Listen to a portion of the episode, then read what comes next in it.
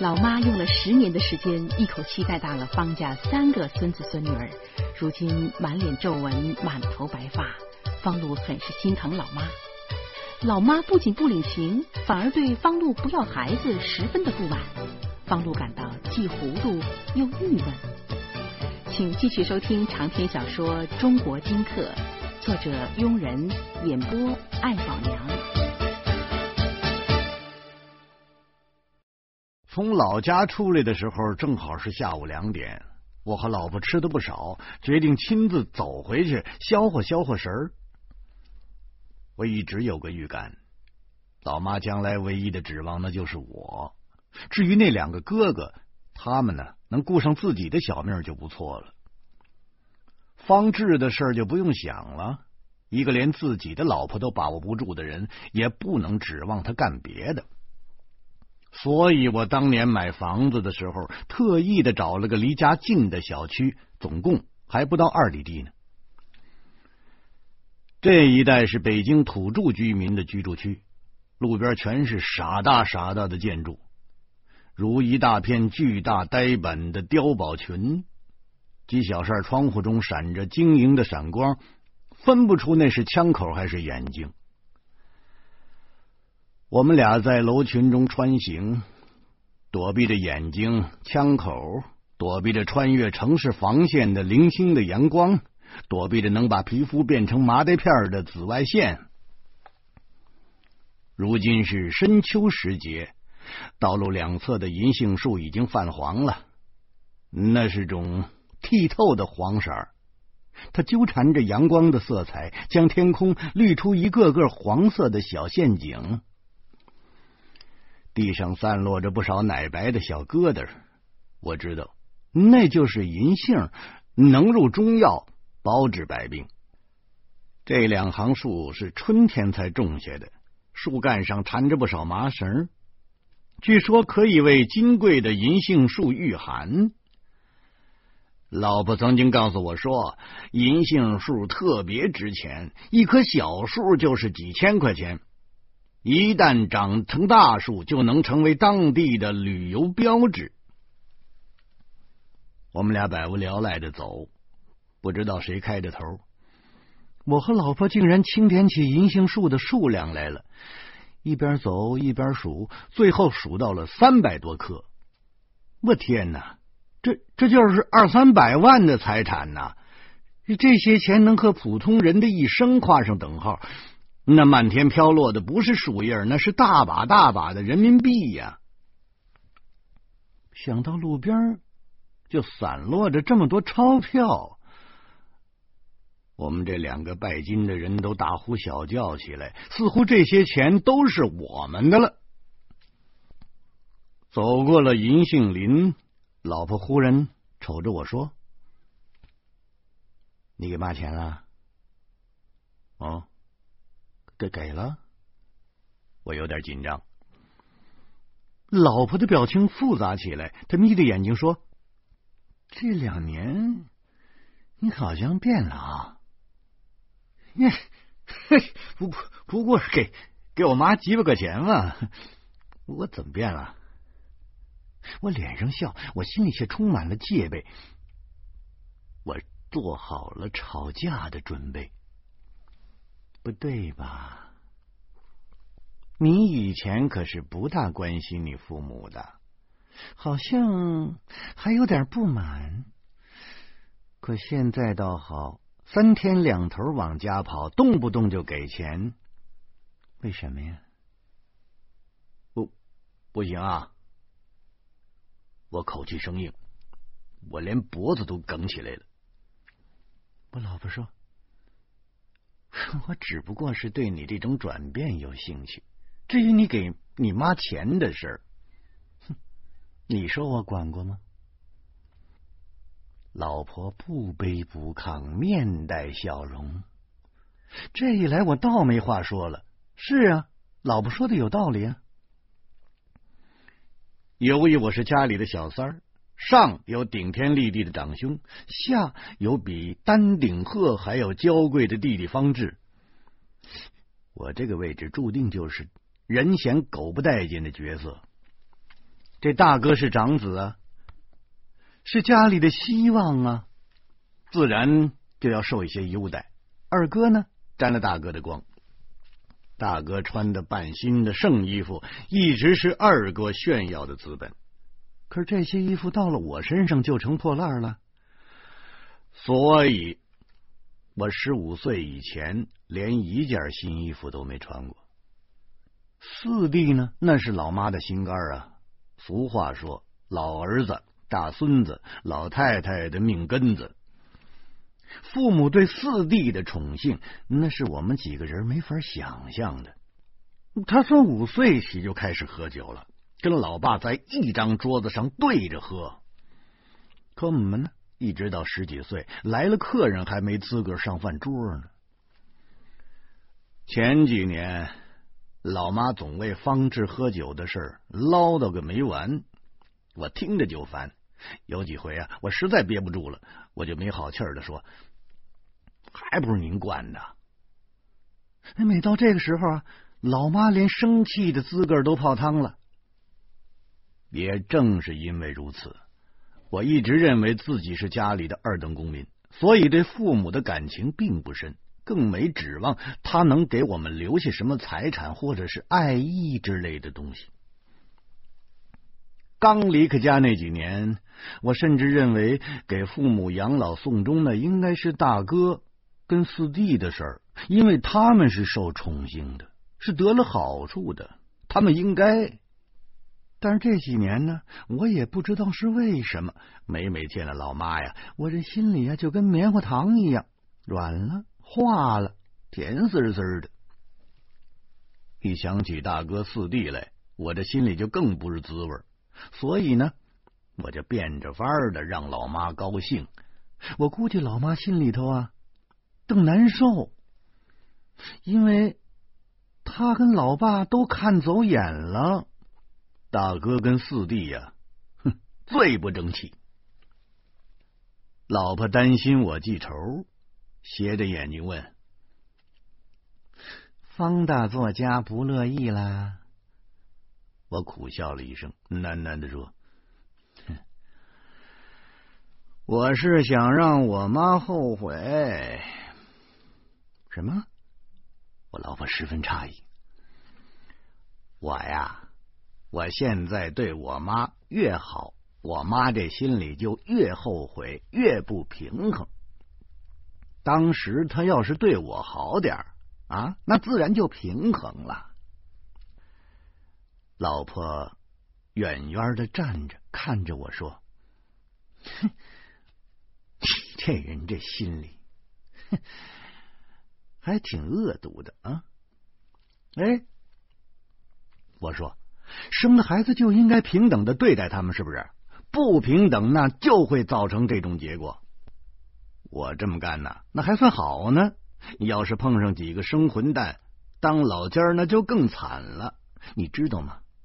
农村之所以总出现四五个子女却不养老人的情况，那是有根源的。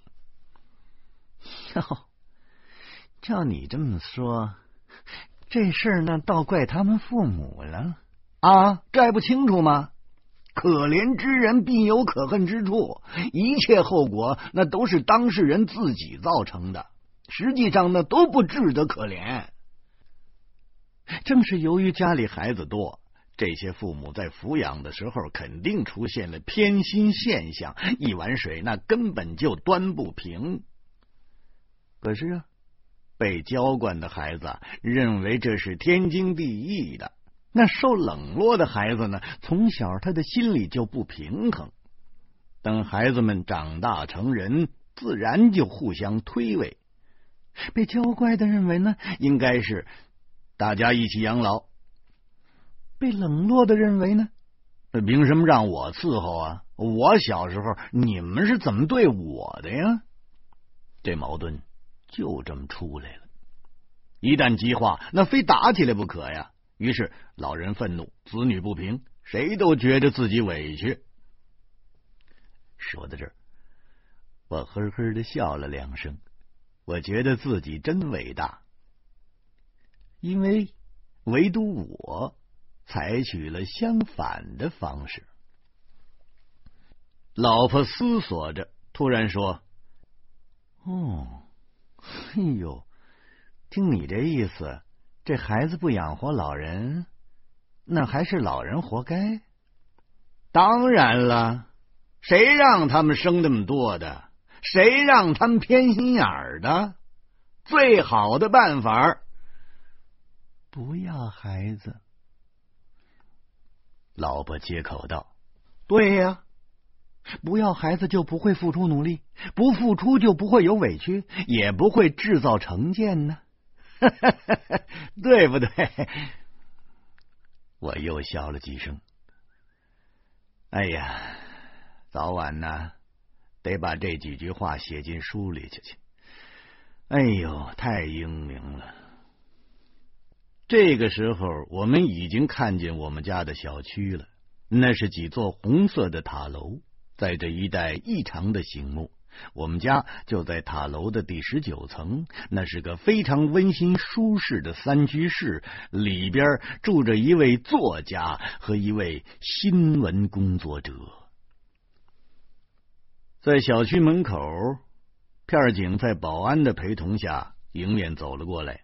他看见我了，老远就露出了笑容，我也笑着迎上去。哼。您不会去找我的吧？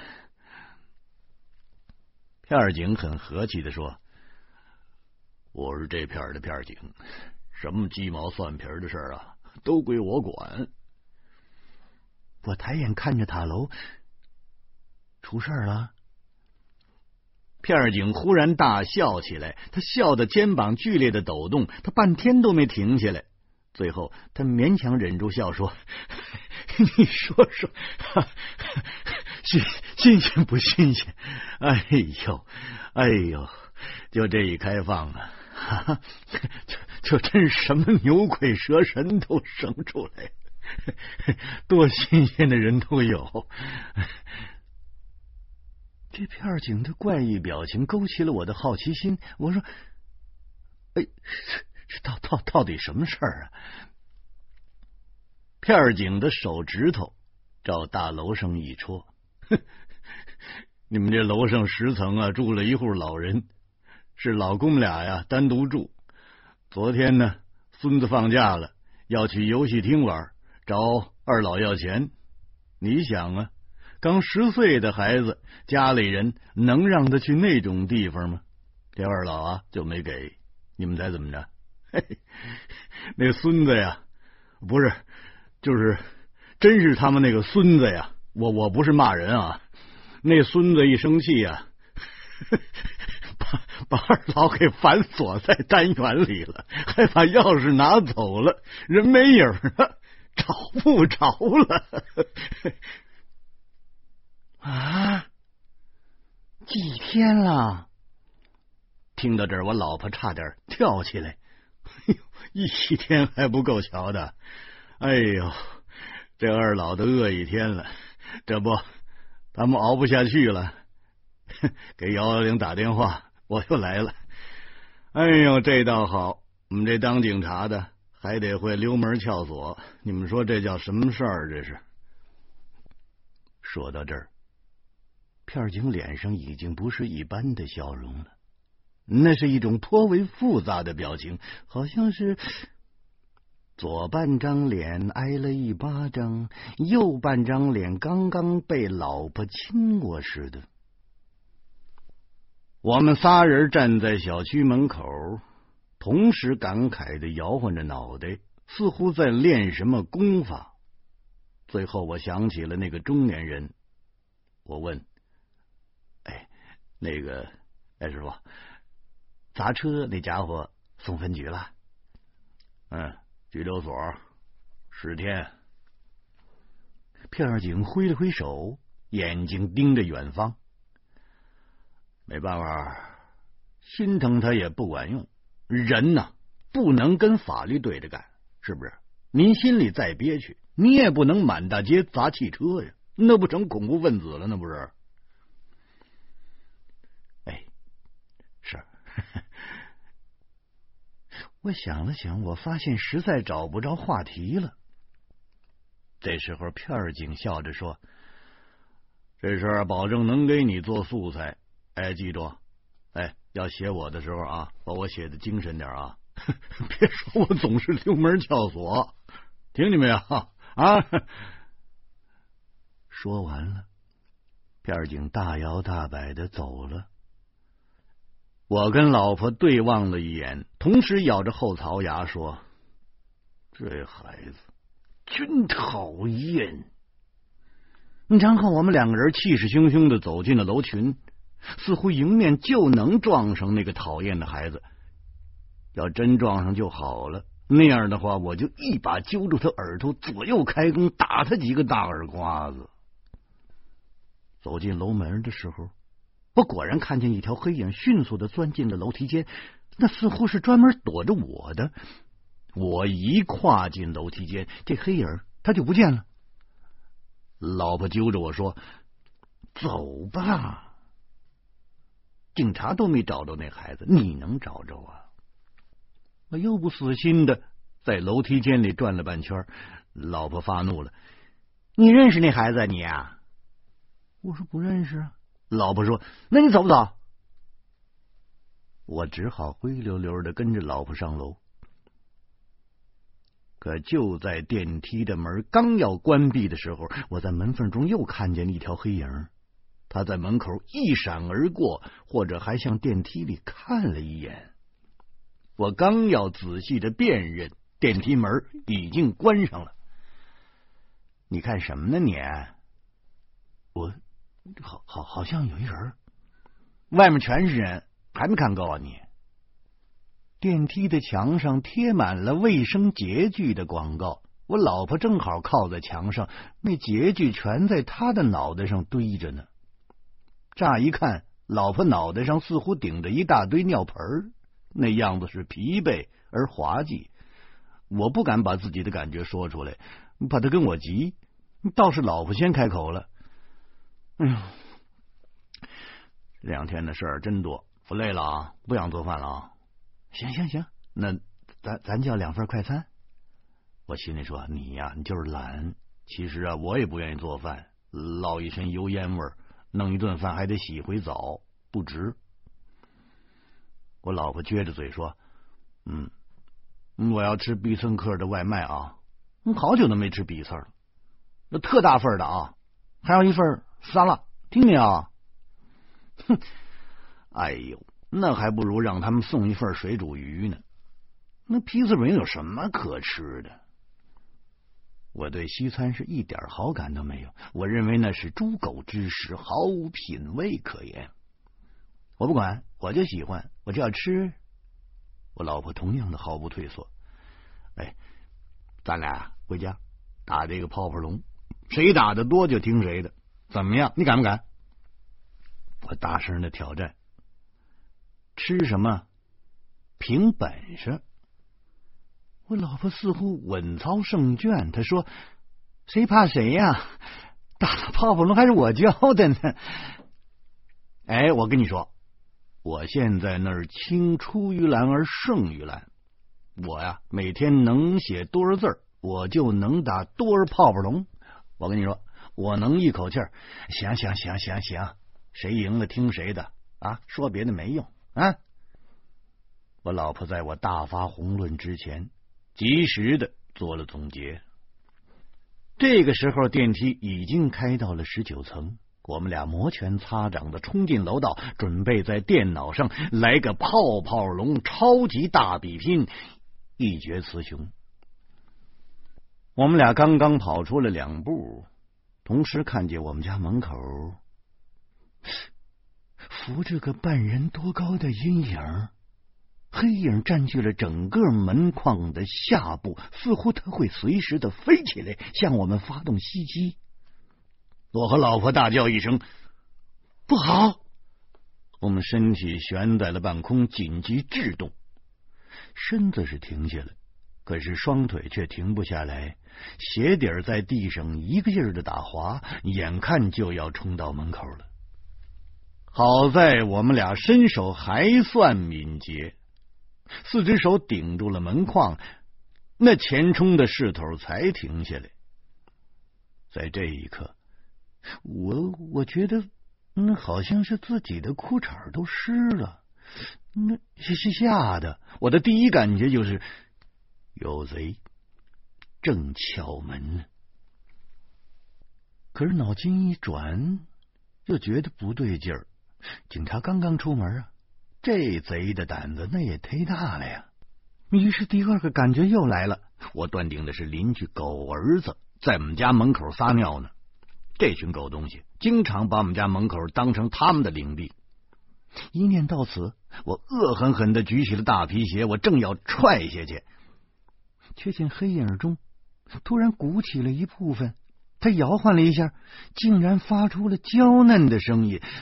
我不得不赶紧把腿收住，同时立刻换了一张笑脸。那声音是：“三大爷，三大妈。”我和老婆都听出来了，这是豆豆，是我四弟方志的心肝宝贝儿。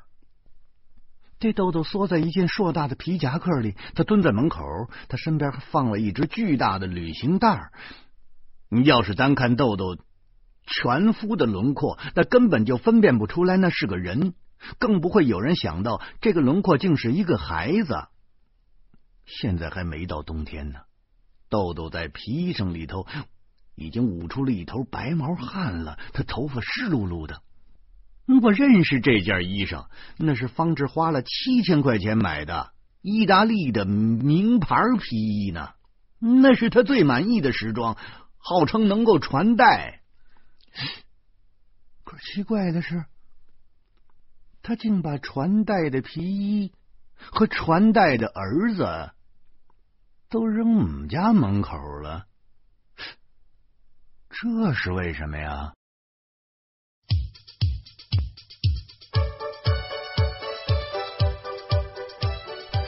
方志的宝贝儿子豆豆忽然进入了方露的家庭，这使方露夫妻手足无措。